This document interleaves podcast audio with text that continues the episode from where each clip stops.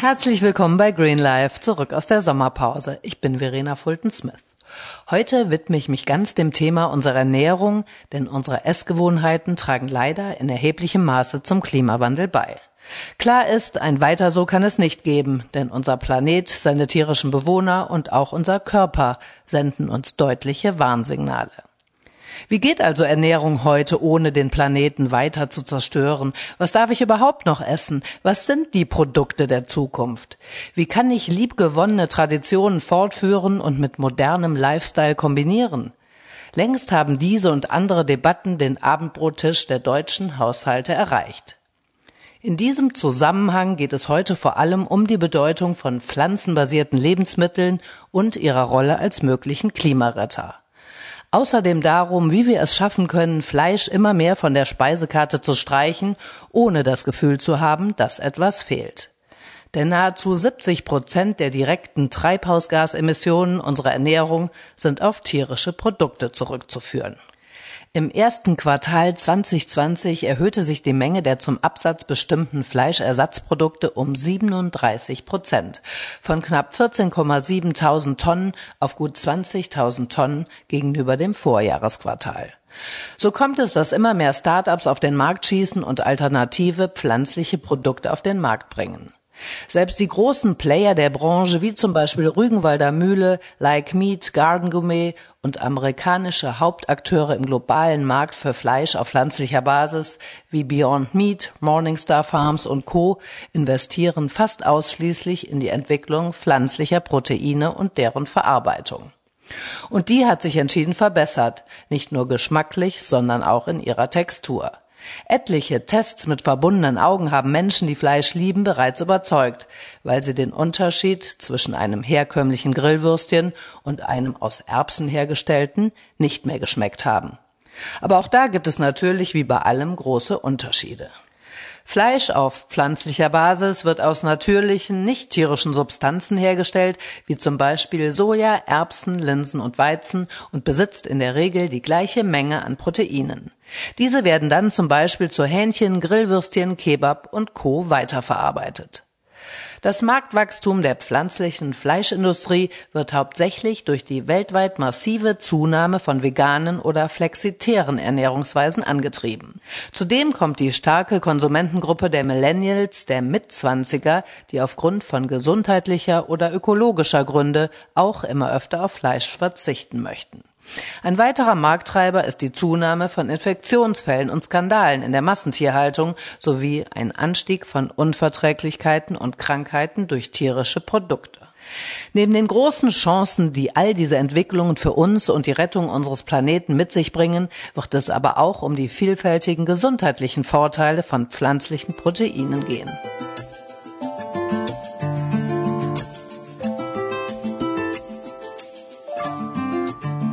Mein heutiger Gast zum Thema ist Ulrika Brandt von ProVeg International. Sie ist Senior-Expertin auf dem Markt für pflanzenbasierte Produkte. ProVeg ist eine international führende unabhängige Ernährungsorganisation mit dem Sitz in Berlin und Mitglied in der Europäischen und Internationalen Vegetarierunion. ProVeg setzt sich für einen zukunftsfähigen Ernährungsstil in unserer Gesellschaft ein, der vegetarisch bzw. vegan, ökologisch, ethisch und sozial verantwortlich ist. Herzlich willkommen bei Greenlife, Frau Brandt. Ja, hallo, Frau Fulton-Smith. Hallo, liebe Zuhörer. ProVeg möchte das globale Nahrungsmittelsystem transformieren, den weltweiten Übergang zu einer Gesellschaft und Wirtschaft unterstützen, die weniger von der Tierhaltung abhängig und nachhaltiger für Menschen, Tiere und den Planeten ist. Beschreiben Sie unseren Hörern doch erst einmal, was Ihre tägliche Arbeit genau ausmacht. Ja, also bei ProVeg gibt's natürlich mehrere Abteilungen. Vielleicht ganz kurz im Vorab. Wir machen oder betreuen Messen wie die Veggie World, wir organisieren Konferenzen zum Thema pflanzliche Ernährung, wie die New Food Conference.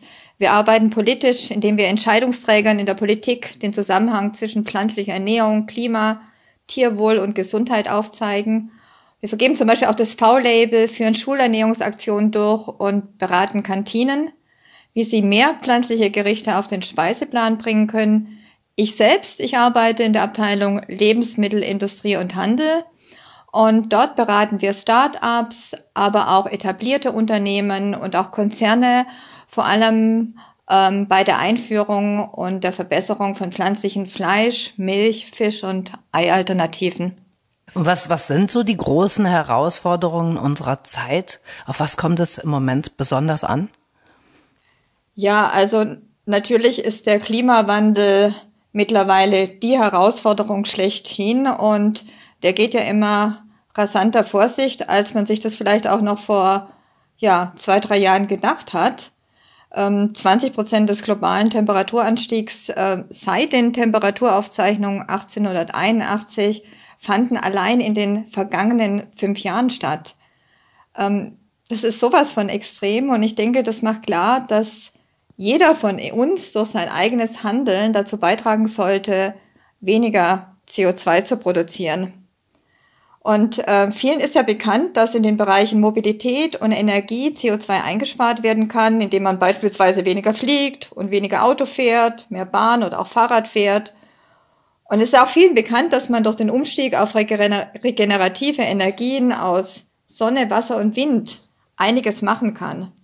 Was aber noch nicht so bekannt ist, dass die Landwirtschaft ähm, und die Produktion von Lebensmitteln fast ein Drittel aller Treibhausgase verursacht. Und äh, vor allem die Massentierhaltung ist extrem schädlich, weil allein die Hälfte dieser 30 Prozent entfällt auf die Massentierhaltung. Also ganz konkret auf die Produktion von Milch- und Fleischprodukten.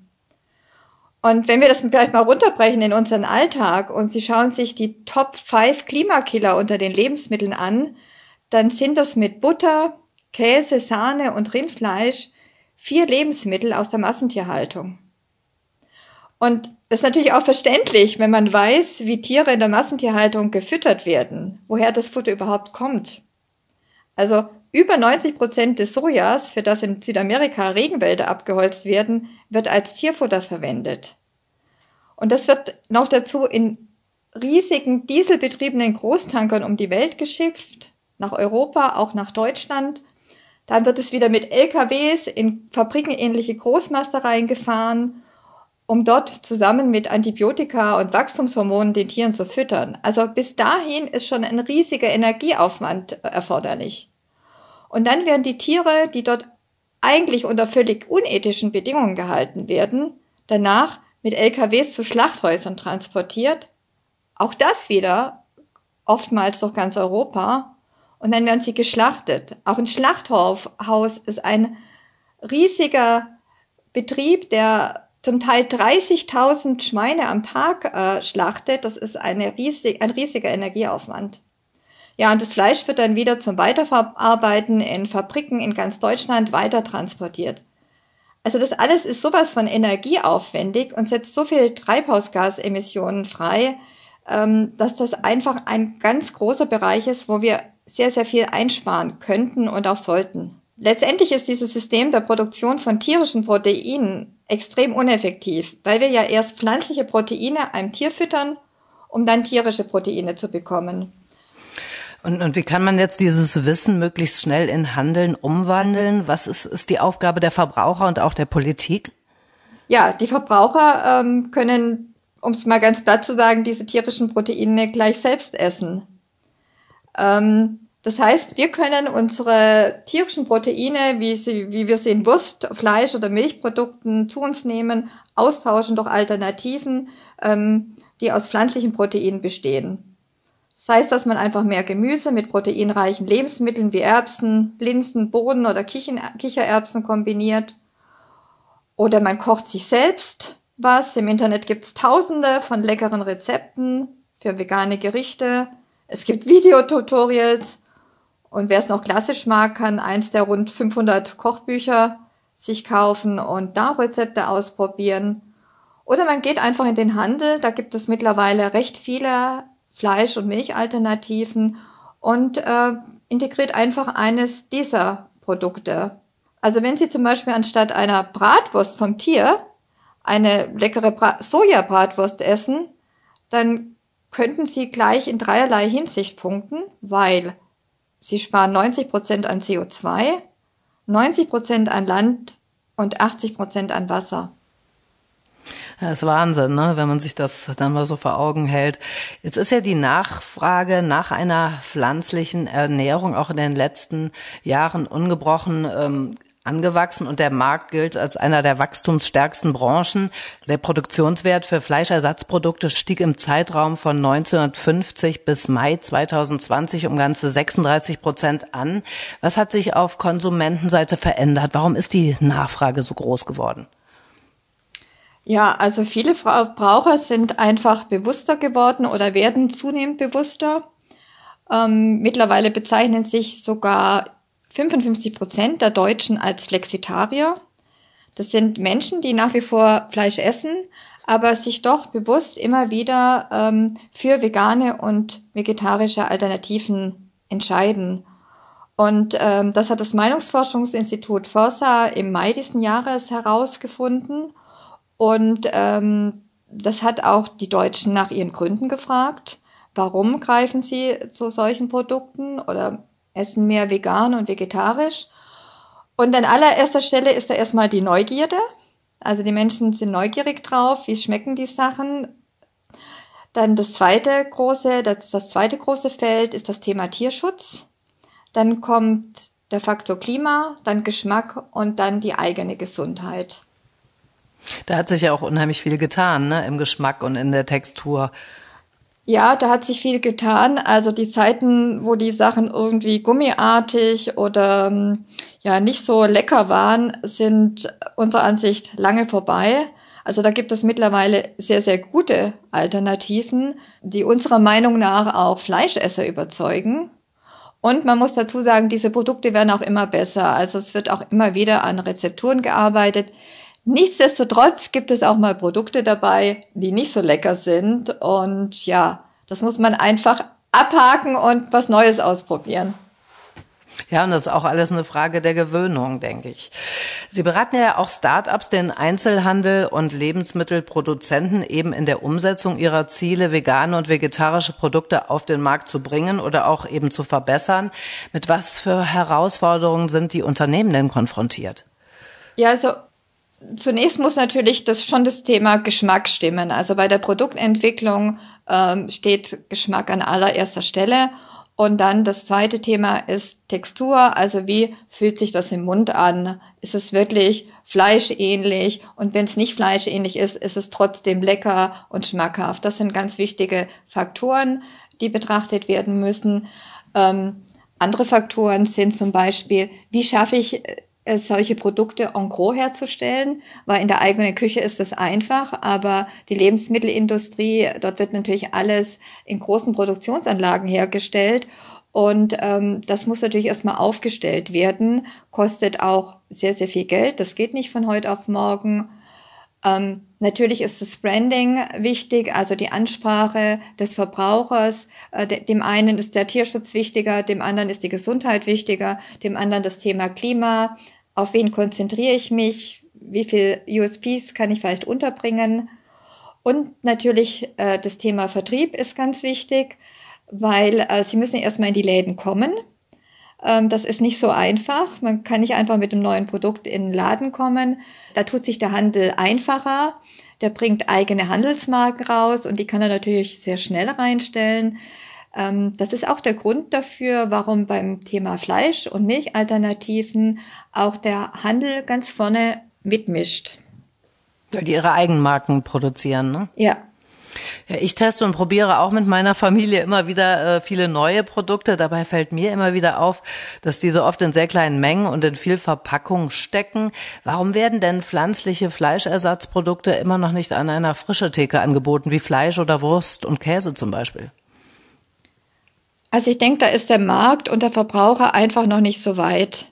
Also viele Jahre oder am Anfang waren Veganer und Vegetarier die Zielgruppe dieser Produkte und ähm, die würden nie im Leben an eine frische Theke gehen, wo es, ähm, wo die Sachen neben neben Fleisch liegt, neben Hackfleisch, neben einer Schweinskopfsülze oder sonst was. Das ist klar, aber es könnte ja auch ein separater Bereich sein, wo, wo eben ja, Fleischersatzprodukte angeboten mhm. werden. Also ich weiß von einem Hersteller, der es schon ausprobiert hat, ähm, dass es einfach da ist der Markt einfach noch nicht so weit. Wir sind bei dem Markt auch grundsätzlich ganz am Anfang. Und man muss auch schauen, dass die meisten ähm, der Verbraucher heute ihre Wurst und ihren Käse abgepackt kaufen. Also mittlerweile gibt es ja Fleisch und ähm, Käse und Wurst bei den Discountern. Das war vor zehn Jahren noch nicht der Fall.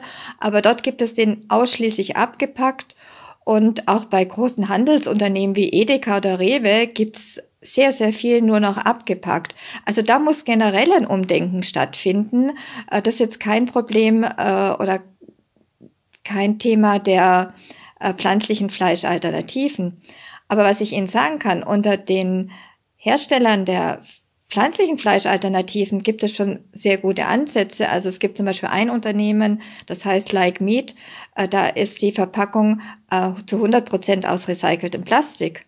Oder ähm, Lidl bietet sein, äh, seine Burger und sein Hackfleisch in einer Verpackung an, die zu 100 Prozent klimaneutral ist. Also da wissen die Hersteller schon sehr, dass sie eine sehr kritische Klientel haben und in diesem Bereich ähm, reagieren müssen. Ja, eben, das muss ja irgendwie dann auch zusammenpassen. Ne? Mhm.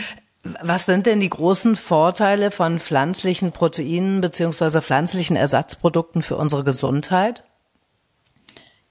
Ja, also generell kann man sagen, dass so pflanzliche Fleischalternativen ähm, fast immer gesünder sind als ihre tierischen Pendants, weil sie zum einen über ein sehr hochwertiges Protein verfügen, das sind pflanzliche Proteine, die aus verschiedenen Pflanzen gen, äh, gewonnen werden, wie Erbsen, Bohnen, Soja. Da gibt's eine riesen Anzahl von ähm, Lieferanten. Sie haben in der Regel viel weniger Fett und vor allem weniger gesättigte Fettsäuren. Das sind ja die Fettsäuren, die wir nicht zu uns nehmen sollten. Ähm, sie haben den Vorteil, dass sie praktisch frei sind von Cholesterin und sie liefern im Gegensatz zu ihren tierischen Pendants Ballaststoffe. Und Ballaststoffe ist ein ganz großes Thema in der westlichen Ernährung. Die meisten nehmen einfach viel, viel zu wenig Ballaststoffe zu sich. Ja, und dann gibt's noch zwei ganz große Vorteile. Ähm, diese Produkte erhöhen nicht den Bluthochdruck und das Risiko für Herzkrankheiten und Diabetes. Und sie sind nicht krebserregend. Und jetzt sagt man sich natürlich, eigentlich sollte doch jedes Produkt nicht krebserregend sein. Ähm, ja, aber es ist ja tatsächlich so, dass die Weltgesundheitsorganisation bereits 2015 verarbeitetes Fleisch wie Speck, Wurst und Schinken ähm, als krebserregend der Gruppe 1 eingestuft hat. Und das heißt, es liegen ausreichende Beweise vor aus über 700 Studien, dass diese Lebensmittel eindeutig äh, krebserzeugend sind. Und darüber hinaus gilt ja auch Rindfleisch, Kalbsfleisch und Schweinefleisch, also rotes Fleisch, als ähm, krebserregend. Ja, es wird immer noch zu wenig kommuniziert, ne? Viele Wurst- und Fleischwaren äh, haben äh, zudem noch üble Zusatzstoffe, die zusätzlich ungesund oder schädlich fürs Klima sind, zum Beispiel auch das Palmfett. Wie sieht das dann bei pflanzenbasierten Produkten aus? Ja, also wenn Sie Wurst, Schinken oder zum Beispiel Frikadellen aus, ich sag jetzt mal, tierischem Fleisch essen, dann essen Sie immer Haltbarkeitsmacher mit Geschmacksverstärker, Stabilisatoren, es gibt Reifebeschleuniger, Farbstoffe und, und Aromen. Und bei pflanzlichen Wurst- und Fleischalternativen kann es auch vorkommen, dass mal das ein oder an, der ein oder andere Zusatzstoff ähm, enthalten ist. Aber hier wissen die Hersteller, dass die Zielgruppen dem Thema Zusatzstoffe sehr, sehr kritisch gegenüberstehen. Und deshalb werden dort in der Regel weniger, oft sogar gar keine oder ausschließlich natürliche Zusatzstoffe verwendet. Das ist ja auch ein wichtiger Faktor, ne? Wissen wahrscheinlich auch nicht so viele Menschen, außer die, die sich eh schon eben mit dem Thema beschäftigen. Ich glaube auch, dass viele gar nicht wissen, was in den klassischen Wurst- und Fleischprodukten drin ist, weil das oft nicht draufsteht mhm. und sie es auch nicht oft draufschreiben müssen. Ähm, man schaut halt jetzt ganz genau auf, äh, auf die Etiketten der, sag ich mal, neuen Alternativen und ist dann vielleicht besonders kritisch auch. Und nach, bei den Alten greift man äh, aus Gewohnheit einfach immer zu und legt sie in den Einkaufskorb, ne? Ja. Ja, jetzt geht es ja vor allem auch darum, das Tierwohl zu stärken und auch die Wertigkeit von Fleisch wiederherzustellen und endlich aus diesem Billigfleisch-Preisdumping rauszukommen, die biologische Landwirtschaft zu stärken. Wie kann das gelingen? Also da hilft eigentlich nur viel Aufklärung, das heißt viel, viel Information. Transparenz schaffen, ne? vor ja. allem auch, ja. Also zum Beispiel eben über die Klimafolgen der eigenen Ernährung. Ähm, wir haben vorher drüber gesprochen, aber zum Beispiel auch über den Wasserverbrauch bei der Herstellung von Fleisch. Also bei einem Kilo Rindfleisch ähm, entstehen 15.500 Liter Wasser. Dafür können Sie ein Jahr und drei Monate, also eineinviertel Jahre jeden Morgen duschen. Das ist, ist ziemlich enorm, würde ich sagen. Unglaublich, ja. Und das eine ist zum Beispiel Wasserverbrauch, Landverbrauch, aber die Leute müssen auch wissen, wie Tiere wirklich gehalten werden. Weil das, der Großteil der Kühe kommt nicht mal mehr auf die Weide. Also das Groß befindet sich sogar nur in Anbindehaltung. Und das bedeutet, sie dürfen nur stehen. Sie können sich nicht mal nach rechts, nicht mal nach links wenden, sie können sich nicht bewegen. Nie legen. Sie können sich nur fallen lassen. Und das auch noch einen harten Spaltenboden. Und viele wissen auch gar nicht, dass für Milch Kälbchen sterben. Weil es ist ja so, eine Kuh gibt ja nur Milch, wenn sie vorher ein Kälbchen zur Welt gebracht hat. Und damit ähm, die Milch für den Menschen bleibt, das ist ja quasi Muttermilch, werden die Kälbchen direkt nach der Geburt, die Mütter dürfen die nicht mal mehr abschlecken, werden auf den Hof gestellt in so Kälberbehältnisse, da stehen diese ganz kleinen neugeborenen Babys quasi oder Kälbchen ganz alleine und schreien nach ihren Müttern. Und die Mütter, das sind hochsoziale Wesenkühe, schreien von den, in den Ställen nach ihren Kälbern. Also das ist einfach sehr, sehr unethisch. Oder, oder schauen Sie sich die Schweine an. Die, die müssen zum Teil ihr ganzes Leben niedergedrückt in Kassenständen liegen. Die liegen wund. Die können sich nicht bewegen die haben offene Verletzungen, die nicht behandelt werden. Letztendlich ist das Käfighaltung und das bei Tieren, die hochintelligent sind, also intelligenter wie Hunde, ist es einfach nicht tragbar. Und ich sage immer, kein Mensch, der seinen Hund liebt, würde ihn jemals in einem Minikäfig halten. Da müssen wir einfach mal die Verbindung machen zwischen den Tieren, die um uns herum sind und die Tiere, die weiter weg sind, aber auch ein artgerechtes Leben verdient haben. Ja, der läuft einem echt kalt den Rücken runter. Wahnsinn. Ja, und was noch dazu krank an der Sache ist, dass diese erbärmliche und eigentlich hochunethische Haltung von Schweinen, die lohnt sich nicht mal für den Landwirt. Wissen Sie, was ein Tiermeister zurzeit für ein ausgewachsenes Schwein bekommt? Nein. Er bekommt vier Euro für ein Schwein. Also für vier Euro kauft man sich in München, geht man ins Café und bekommt eine Latte Macchiato. Und das macht man vielleicht sogar jeden zweiten Tag, wenn man Lust drauf hat.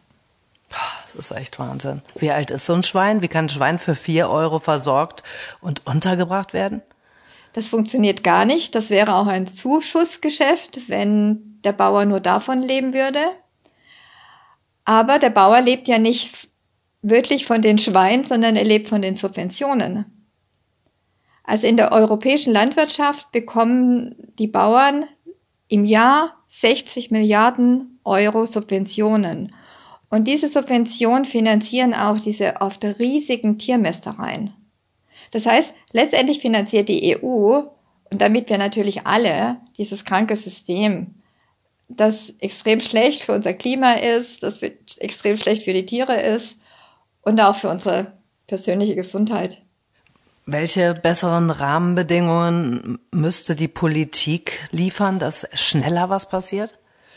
Ja, also eine Möglichkeit wäre natürlich ähm, erstmal ähm, die Subvention zu stoppen, die es ja aktuell oder schon seit Jahrzehnten bei uns in Deutschland gibt. Auf Fleisch und Milch wird nur ein Mehrwertsteuersatz von sieben Prozent erhoben. Das ist eine eindeutige Subvention, also eine Subvention von einem ja kranken System. Es wäre besser, auch hier 19 Prozent zu erheben und das Geld, das wir dadurch erlösen, in zukunftsträchtigere Technologien und auch in eine zukunftsträchtige Landwirtschaft zu stecken. Dazu wäre es auch absolut wichtig, dass sich alle Beteiligten an einen Tisch setzen, Landwirte, äh, die Veredelungsbetriebe, die, die Lebensmittelindustrie, die Politik, um hier wirklich zukunftsträchtige Lösungen zu finden. Und was das Ganze auch sehr stark befördern würde, wäre, wenn wir eine stärkere CO2-Besteuerung einführen würden, weil dann werden ja unnachhaltige Industrien und unnachhaltige Geschäftsmodelle wie die Fleischindustrie, aber auch wie die Tiermast ähm, indirekt bestraft und sie müssen einfach nach neuen Wegen suchen. Und das wäre wär ein super Lenkungsinstrument, das natürlich ähm, auch sehr stark auf eine klimafreundliche Politik einzahlt. Sind denn Bioprodukte grundsätzlich eine zufriedenstellende Lösung, also vor allem bei Fleisch, Milch und Eiern? Also Bio ist, was der Anbau von Nahrungs- und Futtermitteln anbetrifft, natürlich viel, viel besser als ähm, der konventionelle Anbau, weil da Boden und Wasser nicht durch Pestizide, nicht durch chemischen Dünger und auch nicht durch Gülle geschadet wird.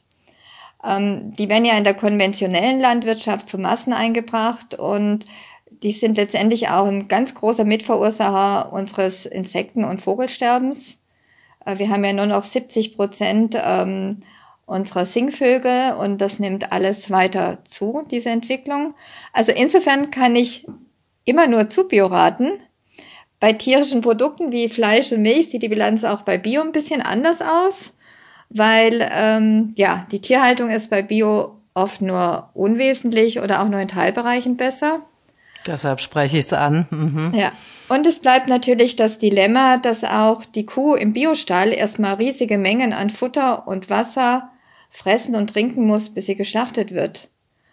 Und ähm, bei der Herstellung und dem Transport des Futters und danach der Verarbeitung des Fleisches fängt ja, wie vorher aufgezeigt, nochmals Unmengen an CO2 an. Und ich würde sagen, wenn Sie sich wirklich klima- und tierfreundlich ernähren möchten und auch noch was Gutes für Ihre Gesundheit tun, dann würde ich Ihnen auch davon abraten. Also auch ein gelegentliches Stück Biofleisch ist, sage ich mal, mit Vorsicht zu genießen. Also wenn, dann würde ich Ihnen nur Fleisch von Biobauern empfehlen, die aus der Region sind, die ihre Tiere artgerecht, also ganzjährig mit Weidezugang halten und die noch natürlich ernährt werden, also nicht von importierten und genmanipulierten und pestizidbelasteten Futter und die ihre Tiere auf dem Hof schlachten um ihnen diesen ganzen Transport und Todesstress in den Schlachthäusern zu ersparen. Ja, das ist auch so ein wichtiger Punkt. Ne? Ja. ja, und da würde ich mir auch alles ganz genau anschauen und nicht das glauben, was mir da so erzählt wird. Ähm, und es muss natürlich auch klar sein, dass das Fleisch dann nicht für billig billig zu haben ist. Aber dafür haben sie natürlich eine ausgezeichnete Qualität. Ähm, die Tierhaltung ist einigermaßen akzeptabel und es werden auch etwas weniger Treibhausgase ähm, produziert. Nochmal zur Milch. Also obwohl die Zahl der Milchkühe in Deutschland von 1950 bis Mai 2020 von 5 Millionen auf 4 Millionen gesunken ist, ist die durchschnittliche Milchleistung der Kühe in den vergangenen Jahren stark angestiegen. Insgesamt haben die 4 Millionen Kühe in Deutschland im Jahr 2019 rund 33 Millionen Tonnen Milch produziert. Da kann man sich vorstellen, wie es um das Tierwohl der Kühe bestellt ist. Die klassische Produktion von Milchprodukten wie Käse, Butter, Joghurt und so weiter verarbeitet aber ja immer noch hauptsächlich diese Kuhmilch. Jetzt steigt ja ein Glück auch die Nachfrage nach pflanzlich hergestellter Milch wie Soja und Hafermilch. Wie reagiert Industrie und Handel darauf? Wie wird dort der Wandel sichtbar? Bei den Milchalternativen findet man klassische Molkereien. Ähm, das sind ja lang nicht, schon lange nicht mehr kleine Molkereien, die irgendwie drei, vier Dörfer betreuen, sondern das sind riesige Unternehmen, riesige internationale Player. Ähm, da tut sich relativ wenig. Ähm, das liegt am System. Die Milchwirtschaft profitiert von diesen günstigen Milchpreisen. Es ist einfach so, dass der durchschnittliche Bauer kriegt für seinen Liter Milch im Moment 33 Cent um einigermaßen über die Runden zu kommen, bräuchte er aber 44 Cent. Das würde natürlich die Margen der äh, Milchwirtschaft schmälern und deswegen haben die natürlich überhaupt kein Interesse, hier was zu ändern und schon gar nicht äh, Milchalternativen herzustellen. Ähm, damit überlassen sie aber im Moment den Markt äh, anderen Playern und vor allem der Handel ist ganz stark. Gut, dann gibt es noch ein Unternehmen, das ist mittlerweile von einem, einer großen, das kann ich sagen, ist von Alpro, das ist von Danone aufgekauft worden. Äh, das ist sehr stark. Aber dann kommt der Handel und dann kommen äh, so Player wie Oatly, aber die Milchwirtschaft selber spielt da im Moment so gut wie keine Rolle. Wie entwickelt sich der Markt da? Was sind die großen Player?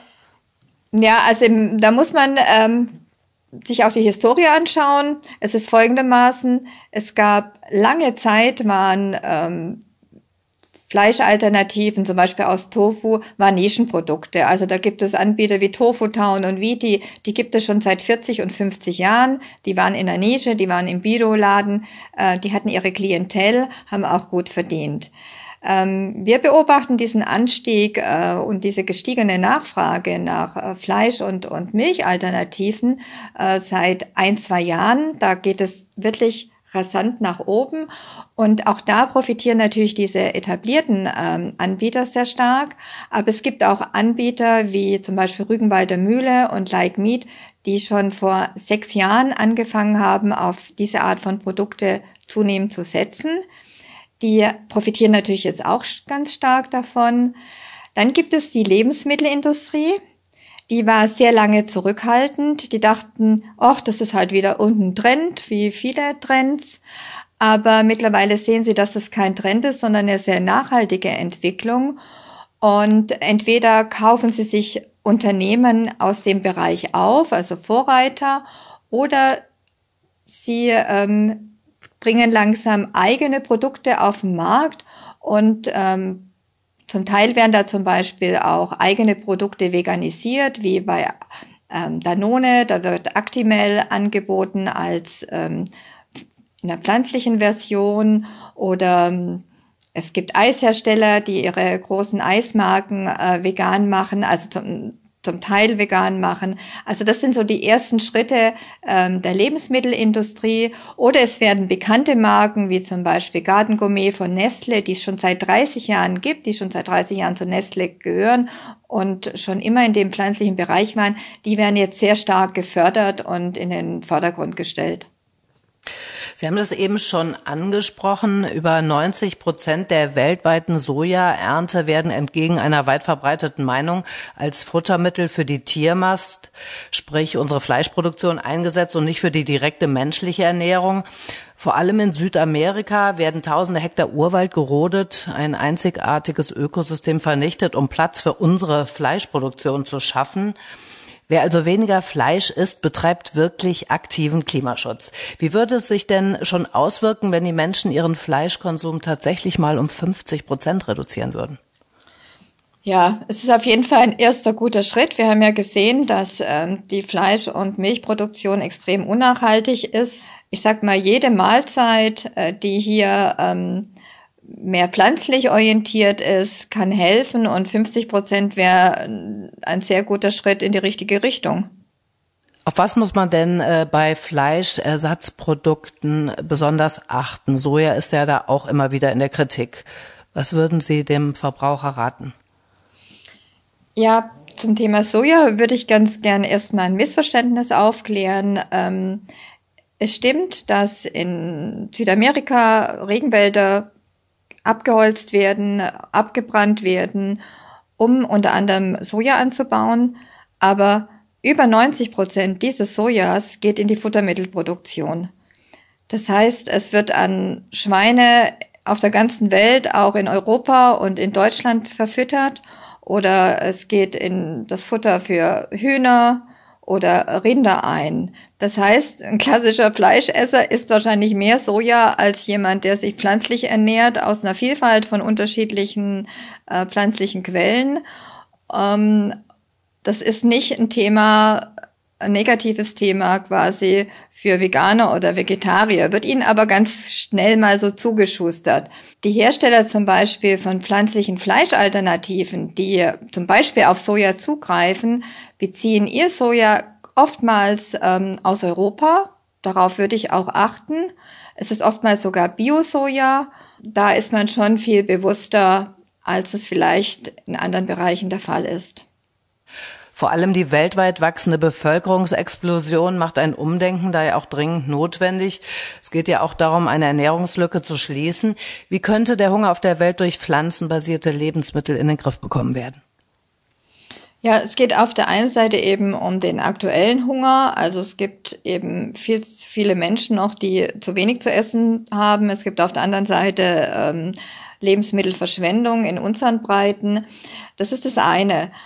Das andere ist das enorme Wachstum der Bevölkerung, die allein in den nächsten 30 Jahren auf uns zukommen wird. Ähm, da wird geschätzt, dass unsere Bevölkerung, unsere Weltbevölkerung von 7,5 auf 9 Milliarden ansteigen wird.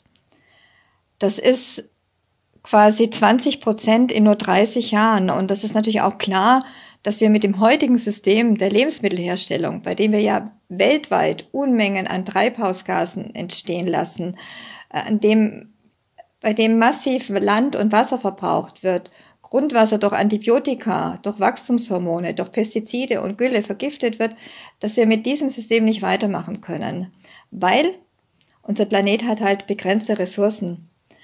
Und wenn man dann darüber nachdenkt, wie kann man Ressourcen so effektiv wie möglich ähm, einsetzen, dann führt eigentlich kein Weg an pflanzlichen Proteinen vorbei. Ich mache Ihnen mal ein Beispiel.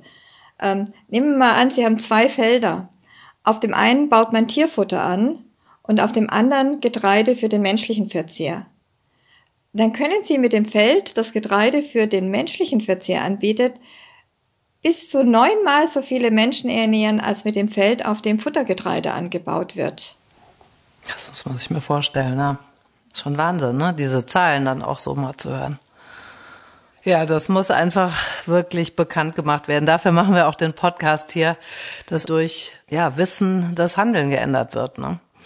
Das internationale pflanzenbasierte Unternehmen Live Kindly hat es sich mit der Neugründung eines Kollektivs aus Traditions- und Start-up-Marken zur Aufgabe gemacht, eines der größten pflanzenbasierten Lebensmittelunternehmen der Welt zu werden.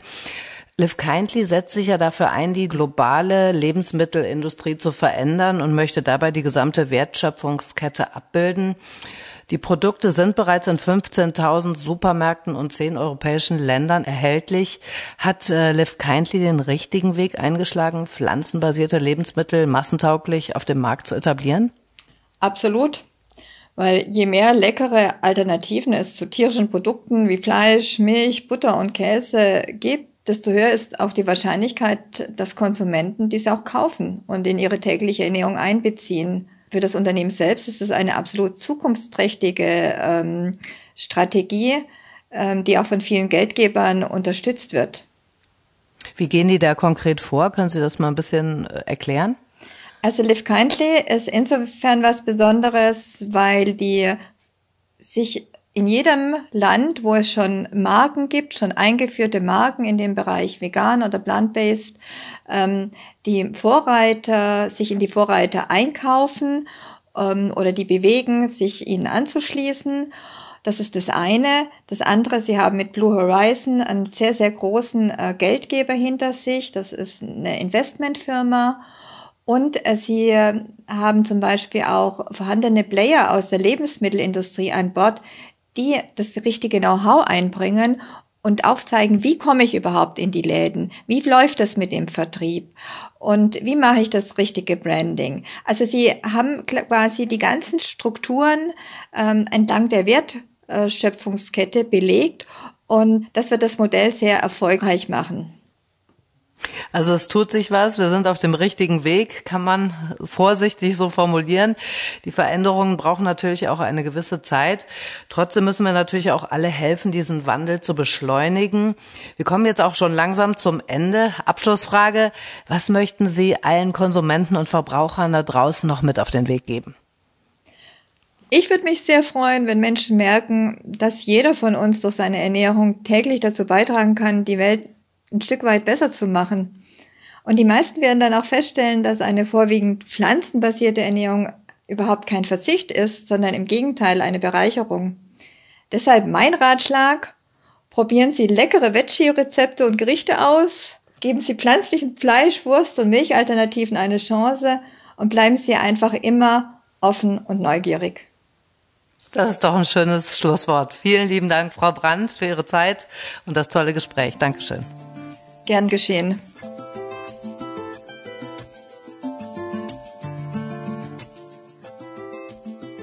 Die vielfältigen Entwicklungen auf dem Markt der pflanzenbasierten Lebensmittel sind erst der Anfang. Es geht jetzt vor allem darum, diese Transformation weiter umzusetzen und den Wertewandel zu beschleunigen, indem wir als Konsumenten Nachfrage schaffen, denn das ist die Macht, die wir ausüben können. Der Markt wird sich nach unseren Bedürfnissen richten. Es geht jetzt vor allem darum, eine grundsätzliche Ernährungsentscheidung zu treffen. Jedes Mal, wenn wir eine günstige herkömmliche Milch aus dem Regal nehmen oder Billigfleisch oder Wurst, wird diese zur Nachbestellung beim Händler verbucht. Und jedes Mal, wenn wir uns für alternative Produkte im Supermarkt entscheiden, eben auch. Wenn man sich das einmal bewusst macht und was alles daran hängt, wie vielen Tieren es durch unsere Entscheidung besser geht, wie viele Ressourcen dadurch gespart werden und wie wir durch unsere Ernährung helfen, die Zerstörung unseres Planeten aufzuhalten, umso leichter sollte es uns fallen, Entscheidungen reflektiert zu treffen. Ich danke euch fürs Zuhören, wünsche euch viel Spaß beim Ausprobieren alternativer Produkte und vegetarischer oder veganer Rezepte, denn es geht darum, gut und genussvoll zu essen, nur eben anders. Weitere Informationen zum Podcast und zum Thema mit interessanten Links findet ihr wie immer auf meiner Website green-life.global. Alles Liebe, bleibt gesund und bis zum nächsten Mal.